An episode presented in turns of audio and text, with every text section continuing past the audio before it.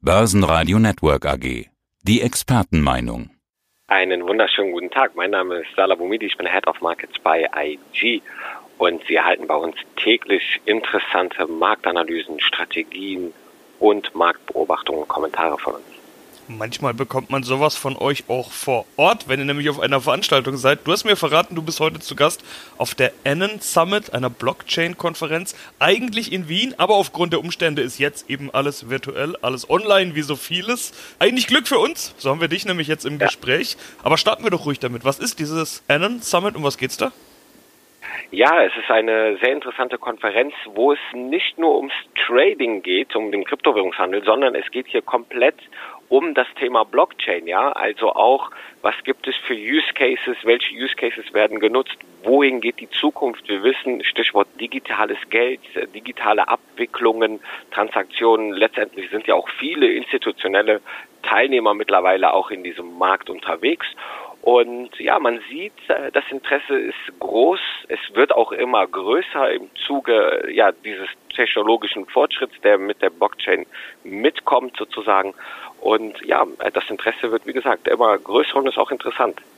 Ja, jetzt gibt es da natürlich ganz viele Anknüpfpunkte. Wir könnten quasi etliche Interviews und vertiefende Gespräche dazu führen. Bleiben wir aber mal beim ganz klassischen Blockchain- und Krypto-Thema, beziehungsweise dem Thema, das wahrscheinlich nach wie vor den meisten Leuten einfällt, wenn man sagt, sag mal was zu Blockchain, nämlich Bitcoin ist ja sowieso vor allem in letzter Zeit in aller Munde gewesen wegen diesem Bitcoin-Halving, was es da gab. Alle vier Jahre findet das statt und die Produktion wird halbiert, um das mal mit einem ganz einfachen Satz zu sagen. Zum dritten Mal geschehen gerade.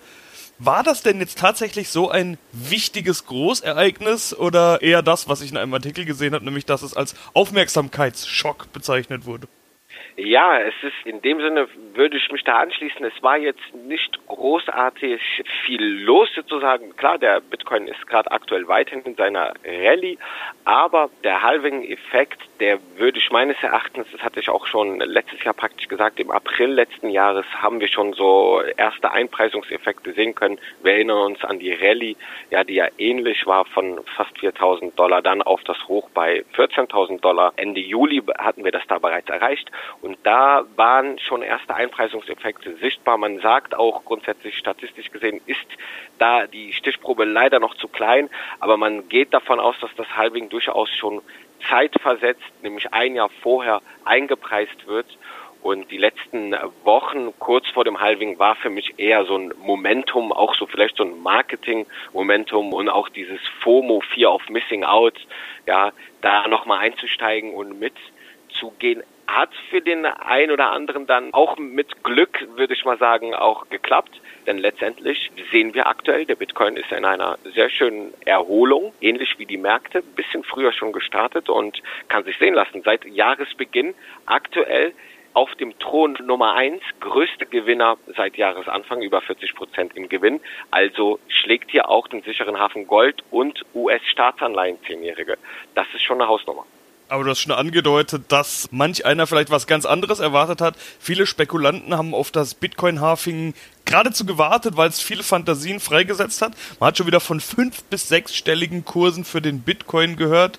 Sind das eigentlich Spinnereien, diese fantastischen Summen, die da nach wie vor aufgerufen werden? Oder kann es durchaus nochmal zu so einer Rallye kommen, wie wir sie ja schon gesehen haben?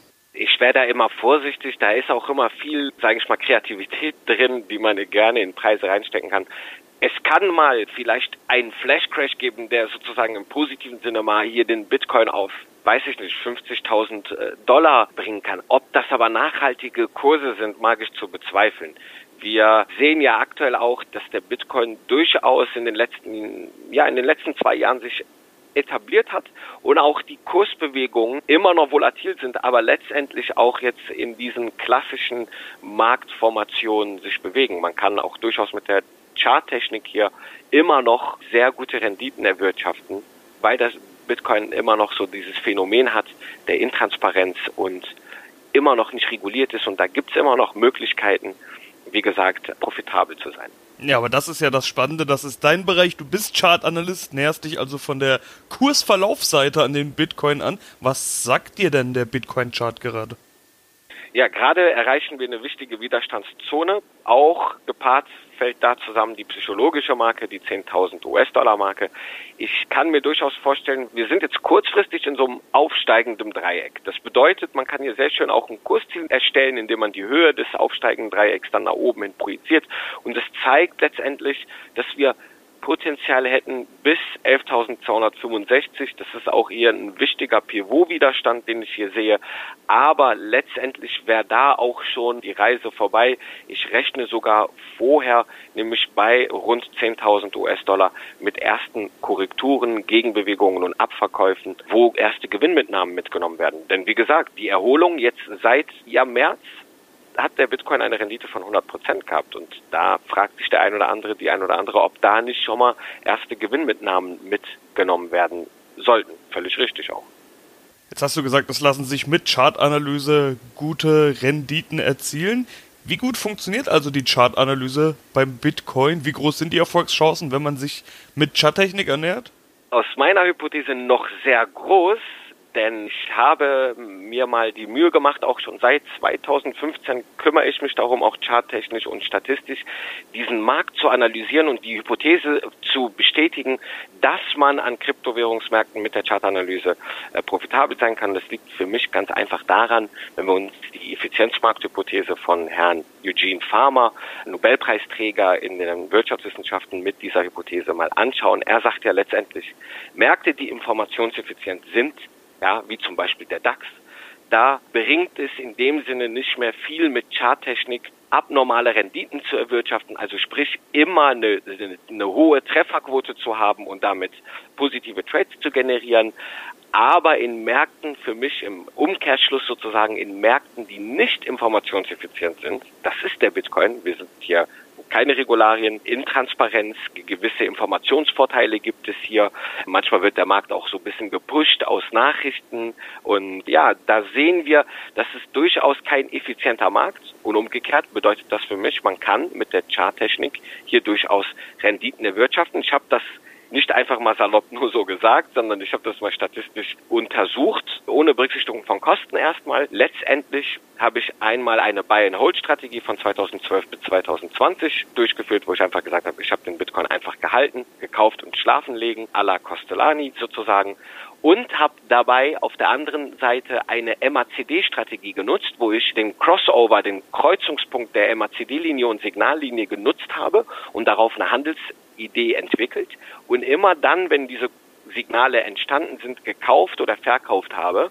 Und letztendlich konnten wir sehen, dass wir hier eine signifikant bessere Rendite erwirtschaften mit dieser MACD-Strategie einen geringeren Drawdown haben und eine viel höhere Sharp Ratio. Also eine, sozusagen für jede weitere Einheit, die wir an Risiko eingegangen sind, haben wir im Vergleich zur Buy-and-Hold-Strategie hier auch ein großes Markup an Zusatzrendite erwirtschaften können. Das zeigt letztendlich Märkte, die ineffizient sind, bei denen lohnt es sich, es immer noch mit der Charttechnik äh, zu arbeiten. Und es gibt sehr einfache Chartformationen ob es eine Handelsspanne ist, ein aufsteigendes Dreieck, ja, ein absteigendes Dreieck, eine Flagge, das sind alles Chartformationen, die ich gerne in meinen Webinaren oder bei mir auch bei IG gerne vorstelle und in meinen Twitter-Posts auch immer wieder zeige und mit denen man sehr einfach arbeiten kann, weil man schöne Kursziele erzielen kann und somit auch sein Risiko und Money Management letztendlich im Griff haben kann. Jetzt hast du das Ganze anhand des Bitcoins erklärt. Gilt das eigentlich auch für die anderen Kryptowährungen?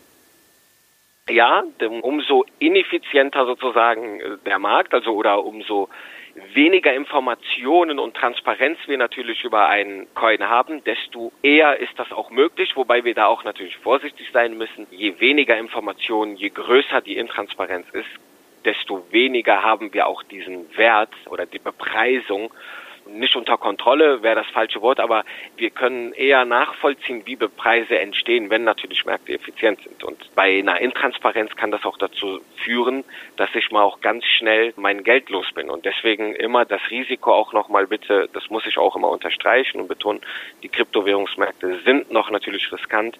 Und wenn man da jetzt einen ganz unbekannten Token auswählt, kann es auch natürlich mit einem Totalverlust dann einhergehen. Was muss man denn jetzt generell beachten, wenn man jetzt noch nicht im Kryptomarkt ist? Du hattest vorhin schon gesagt, vor diesem Halving gab es regelrecht einen Hype. Auf einmal wollte jeder irgendwie nochmal dabei sein, hatte Angst, den fahrenden Zug hinterher rennen zu müssen, beziehungsweise ist mhm. dem fahrenden Zug hinterher gerannt. Ist denn gerade überhaupt noch eine gute Zeit, um in Kryptos einzusteigen? Kurzfristig gesehen äh, würde ich an der Seitenlinie bleiben. Ich kann mir durchaus vorstellen, dass wir hier jetzt nochmal in eine Korrekturbewegung eingehen. Für denjenigen, der langfristig investiert ist, Stichwort Cost Average, kann es durchaus dann der Fall sein, dass man hier vielleicht nochmal einkauft. Also langfristig gesehen bin ich dennoch optimistisch gesehen und kann mir durchaus vorstellen, dass wir hier das Hoch von bei 14.000 US-Dollar durchaus Ende des Jahres, Anfang nächsten Jahres durchaus wieder erreichen können. Salah, vielen Dank für deine Einschätzung. Danke dir, Sebastian. Börsenradio Network AG. Das Börsenradio für Broker.